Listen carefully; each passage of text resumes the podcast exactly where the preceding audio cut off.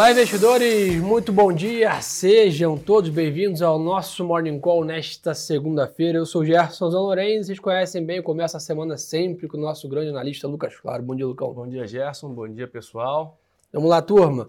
Começar aí tradicionalmente falando do mercado internacional primeiro, tá? As coisas começam na segunda-feira né, lá fora no campo mais negativo, ainda repercutindo a mesma dinâmica que a gente viu ali no final da, da sexta-feira, o mercado muito cauteloso, principalmente com dois assuntos aqui. Primeiro, né, que não são assuntos novos, já que a gente está aqui né, comentando com vocês aqui quase que todos os dias. Primeiro, essa questão de novos né, casos né, de Covid na China, além disso, uma nova variante também ali né, dentro do país preocupando o mercado e aí basicamente leva aí né, a novos é, lockdowns aqui em grandes cidades ali da China, basicamente tira né, a percepção de uma, um otimismo com a retomada econômica da China, consequentemente minério e companhia vão a reboque, né, Lucão? Já vimos esse filme e não tem muito tempo, né? E o que chama atenção, pessoal, é o seguinte, né, além de, da, da China ser um importante né, player no mercado internacional na parte de crescimento, a China é o grande né, polo industrial do mundo. Né? A gente está vivendo hoje uma questão toda de uma ruptura de oferta de produtos né, no mundo todo. Todo mundo deve estar percebendo aqui muitas vezes, né, a gente percebe uma falta de produtos na prateleira ou uma alta dos preços. Né? Então, se a China, que é a principal produtora do polo industrial do mundo, está com uma produção menor, você reduz ainda mais a oferta. E, por um lado, a gente está vendo a demanda voltando né, a níveis pós-pandemia em vários países do mundo. Mesmo com a política contracionista de juros no mundo todo, a economia está voltando a reaquecer. Né? Então, se você reaquece a economia e não tem produção, né, você tem escassez de produtos, você leva uma alta de preço. Né? Então é isso que tudo isso prejudica né, o mercado. Malucão, sabe o que tem para falar de novo nessa semana? Hum. Começa a temporada de balanço dos Estados Unidos. Ah, meu amigo, quando, quando, quando parece que tem né, que vai ter uma calmaria, até comentei com, com a, a Luísa na, na, última sexta-feira, no último fechamento de mercado. Né, na segunda-feira não tem nada, a agenda estava vazia, vazia, vazia, mas aí ao longo da semana o negócio começa a ficar quente, já tem bastante coisa. Bom para ficar de olho, porque a gente teve um payroll na sexta-feira que foi um pouquinho mais forte que o mercado é esperava, isso. né? E aí acabou trazendo um pouco mais, reaquecendo ali o debate né, de uma necessidade de uma política monetária mais agressiva, mais dura, né, mais hawkish ali é, do Banco Central americano. Isso também prejudicou os ativos de risco ali na sexta-feira. É, essa foi até uma conversa interessante que a gente teve, porque, Gerson, se, por um lado, números de emprego mais fortes nos Estados Unidos seria algo muito positivo em um certo momento, acho que nesse momento talvez o mercado possa ter, é, que foi o que aconteceu, o mercado no primeiro momento olhou de uma forma, no segundo, aí logo depois alterou o comportamento e depois olhou de novo e falou, opa, tem alguma coisa aqui, então a gente teve uma, um, um movimento um pouquinho mais forte na última sexta-feira, tanto em câmbio quanto é, nas ações, mas o que chamou a atenção, Jessa, foi que talvez esse número não seja tão positivo para a gente, né? falando aí no mercado de ações, por quê? Porque ele dá por um lado, ele tira ou diminui aquela questão de uma possível recessão nos Estados Unidos, recessão técnica, vale lembrar isso, né? É, mas, ao mesmo tempo, por outro lado, ele dá um, digamos assim, um pouquinho mais de apoio para o Fed, quem sabe, ser um pouquinho mais agressivo, né? E aí, basicamente, né, essa, essa postura mais dura do Fed, né, não só na velocidade do ciclo, no tamanho do ciclo de juros nos Estados Unidos, acaba seguindo essa reprecificação dos portfólios, né, essa saída de capital de risco aqui das ações, de commodities, criptoativos, demais ativos aqui para renda fixa americana. Para dar nomes aqui, né, o que estou falando com vocês, tá? Hoje começa aí nessa semana JP Morgan, Morgan Stanley, Citigroup e Wells Fargo. Lembrando, né, os bancos sempre começam a temporada de balanço nos Estados Unidos. Então, nessa semana temos aí quatro dos grandes principais bancos aqui né, dos Estados Unidos, que vale a pena a gente né, ficar de olho. Como o Lucão falou, a segunda-feira começa mais lenta, mas ela vai aquecer bem ao longo da semana. Então temos aí dados né, de relatório mensal da OPEP, que vai impactar ali o petróleo, produção industrial de mais da zona do euro e, e, o principal ali, um dos principais indicadores, CPI dos Estados Unidos, né?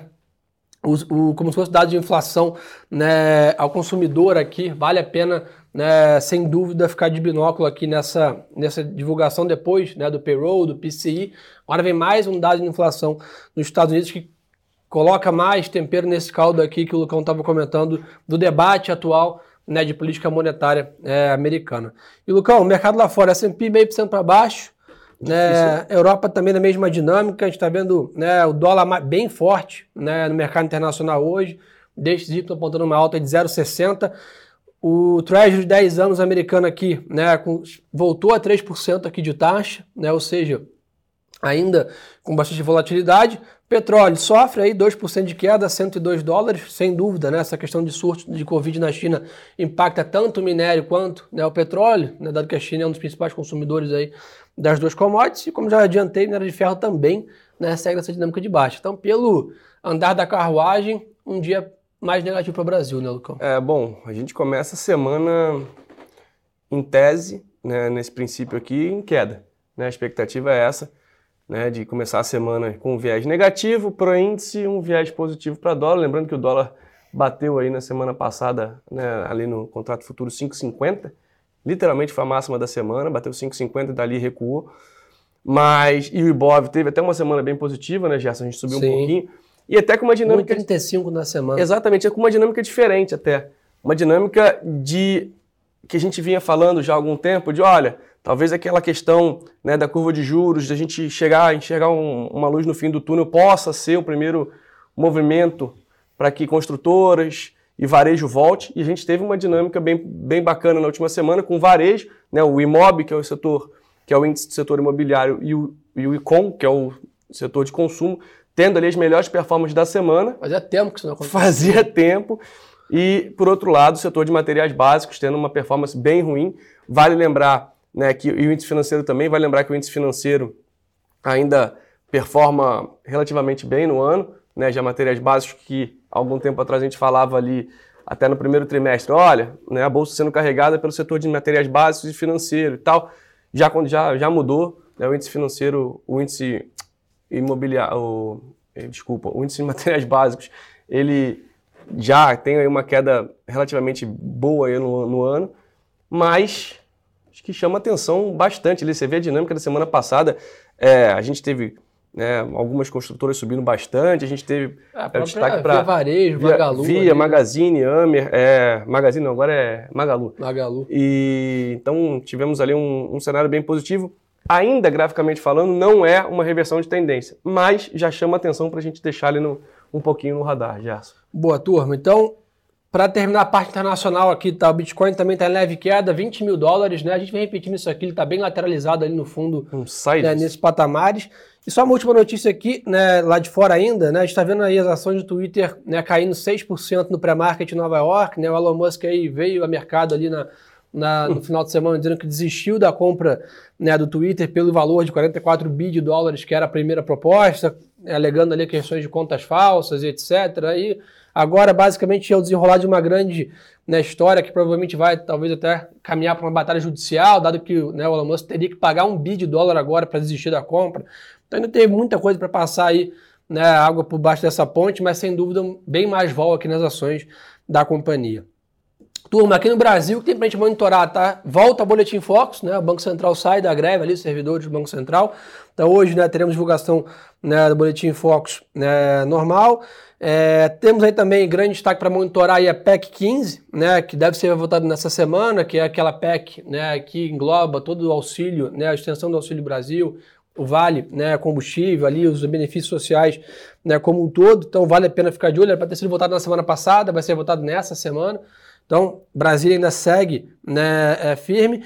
E na parte de indicadores, não tem um grande dado ainda nessa segunda-feira também. Mas fiquem de olho nas 10 horas da manhã, né? O diretor de política econômica aí, o Diogo Guinlin, do Banco Central, vai falar aí, né? Vai participar de evento aberto às 10 horas da manhã. Então pode ser alguma fala dele aqui para quem treina né, juros. É, seguindo aqui na parte de Brasil, né, como já comentei, noticiário mais né, esvaziadas, com destaque aqui, né, o índice do BTG Pactual retomou a cobertura de Eletrobras, pós a privatização, tá? E preço-alvo agora da companhia, recomendação de compra, preço-alvo de R$ 62,00 né, para a Eletrobras pós né, privatização. Então, tem espaço, hein? Tem um upside bem razoável aqui para preço né, da companhia. Vamos ver o que querem saber aqui, turma. Aproveitar que está com a agenda mais esvaziada, né? aproveitar para tirar mais dúvidas de vocês que estão querendo saber aqui. Mandem as perguntas. Hoje estamos ao vivo aqui só no, no YouTube, hoje, mas estou aqui à disposição né, para debater com, com vocês aqui. Você está perguntando se a nossa visão aqui segue para a próxima reunião do Copom, né, o fim do ciclo de juros. Sim, tá? A nossa expectativa ainda é mais uma alta de 0,5, né? Então, meio por cento de juros, Selic é 13,75 ao ano. e o final do ciclo acontecendo na próxima reunião. E isso poderia ser ali o primeiro né, trigger, né, uma grande luz no fim do túnel ali para começar talvez a melhorar um pouco a questão né, de fluxo para a bolsa, dinâmica para atividade, etc. Ainda, claro, né, tem N fatores aqui para retomar a tendência, como o Lucão falou que ainda é de queda, né, para estopar essa tendência, mas dentro da, das caixinhas ali, esse fim da alta de juros é uma das caixinhas importantes para serem ticadas ali na, nessa dinâmica retomar a tendência, né, Lucão? Perfeito, e até pegando o gancho, Gerson, na última semana, por exemplo, o setor imobiliário subiu 6,51%, o de consumo subiu 5,79 e no mês o imobiliário sobe quase 8,5, 8,48 agora contra 6,66 de consumo. E aí quando a gente olha para o outro lado, o setor de utilities, que era um dos poucos ali que segurava, né, que vinha bem, é, que vem positivo ali nos últimos 12 meses, ainda sobe 2%, e no ano sobe 7,76, né, agora na última, na última semana foi o destaque negativo, caiu 1,20 na, na última semana, e materiais básicos né, que já cai aí 17,5 17 no ano, caindo 1% também na última semana, muito por conta dessa questão, né, Gerson, de China, se vai ou não vai. Se, Eu acho que você até respondeu bem a pergunta do Isaías aqui, ele pergunta realmente sobre essa questão de China e o quanto que isso impacta no Brasil. Acho que já ficou claro aqui, né, de março para cá, que foi realmente como ressurgiu os casos de Covid na China, o quanto que isso impactou o nosso mercado, né? Seja pela, pelo minério de ferro, que derruba a Vale aí, que tem um peso gigantesco no IBOV, quanto pela perspectiva né, de emergentes em geral. Né? Então, sem dúvida, Perfeito. primeiro que lembrar sempre aqui que a China é o principal parceiro comercial do Brasil. Né? Então, isso já, já demonstra ali a nossa correlação com a economia chinesa. E além disso, o Brasil acaba sendo um veículo para muito investidor investir na China sem ser na China, dada essa, essa nossa correlação. Então, na Isaías, sem dúvida, é uma ótima pergunta. E grande parte dessa queda da bolsa aqui né, no Brasil vem em cima de uma perspectiva de uma China mais fraca que contamina todos os demais né, emergentes ali que ficam ao redor aí da, da economia chinesa, né, Lucão? Eu acho que vai até chamar atenção para, além disso tudo que você falou, Gerson, para a performance, por exemplo, do Ibov, junto com a performance do, de materiais básicos. De materiais básicos está caindo 17,5, como eu falei. O Ibov cai 4,3 no ano. Mas se você pega a composição do Ibov, você vai destrinchar essa composição, você vê que setor de materiais básicos ali, praticamente commodities, aqui, muita gente acha que materiais básicos engloba Petro. Petro não está nesse, nesse índice. Mas se você pega Petro e materiais básicos, e mais bancos ali, você tem é, quase 50% do índice. Então, é, é um peso muito grande. Quando você tem um setor que tem um peso bem, bem forte, performando tão mal no ano, que é o setor de materiais básicos, apesar daquele primeiro semestre, daquele Sim. primeiro trimestre, perdão, muito bom, né, que a gente teve um, um gringo entrando aqui, mais um fluxo China. muito positivo, China indo bem, preço do minério indo num cenário positivo, petróleo também para ali para Petro, lembrando que não está no setor de materiais básicos, mas a gente viu agora um acho que um susto no mercado, né, Gerson, muito por conta de não que a oferta esteja aumentando muito, mas sim uma expectativa de uma possível demanda daqui para frente diminuindo né, dado todo esse cenário de China. E acho que até que o Francis pergunta aqui, né? No exterior a gente acha que o momento tá bom é para aguardar. Acho que com a maior das certezas aqui, vamos dizer assim, é para aguardar, tá? A gente ainda está olhando esse nível né, de dúvidas, de incertezas em relação ao tamanho do ciclo de juros nos Estados Unidos, sem dúvida, né, prescreve muita cautela para ativos de risco. Ou seja, a gente ainda, se a gente continuar percebendo o mercado de trabalho aquecido nos Estados Unidos, inflação aquecida nos Estados Unidos, isso ainda vai né, trazer bastante saída de capital de risco, né, saída do mercado de ações, de commodity, cripto em geral, para a renda fixa americana ou para o dólar. Né? Então, eu acho que lá fora ainda tem bastante. Aqui no Brasil, o ciclo está muito bem precificado. Né, para terminar, ou se tiver mais um ajuste é pequeno, lá fora ainda está em aberto esse leque. Né? Então, essa, esse nível né, de amplitude né, de dúvida do mercado prescreve, sem dúvida, ainda muita mais cautela do que certeza nesse momento, Lucão? Perfeito. Acho que só o único ponto, Gerson, que o pessoal tem que também fazer ali um, um exercício é que o investidor, e aí tam, a gente está falando dos grandes investidores, qual é a cabeça desse, desse tipo de investidor? É onde eu posso, e aí deve ser a nossa também, né, de todos os investidores, onde eu posso ganhar mais, correndo menos risco.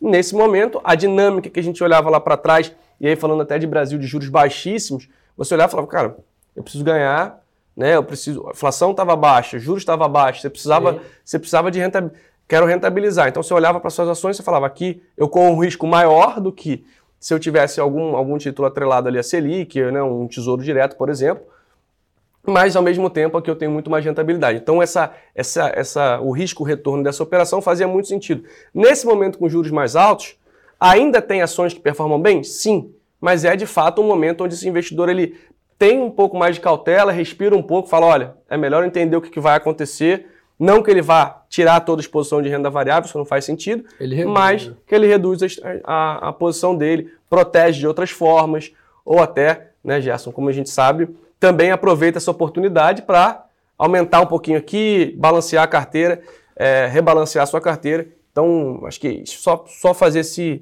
esse ponto aí, não só local, mas também como no mundo inteiro. Né? É isso. E uh, tá lendo algumas notícias aqui final de semana, né? A indústria de fundos, né, de ações aqui no Brasil sofre pior janela de resgate da sua história. Né? Então, isso basicamente leva os fundos né, a terem que vender as ações no mercado para liquidar né, os seus resgates e meio que aí não tem preço. Né? O gestor tem que honrar aquele resgate naquele prazo para determinado, ele vai vender as ações. Então, isso também traz um lado técnico, né, que a gente chama que é o fluxo. Né? Então, se o gringo está mais lento aqui no Brasil, a pessoa física ainda né, também para renda fixa mais lenta, e os fundos estão com uma grande saída, isso acaba destruindo valor ali no mercado mais ilíquido. Mas, por outro lado, para quem tem paciência, vai criando grandes oportunidades aí para a turma Perfeito. alocar.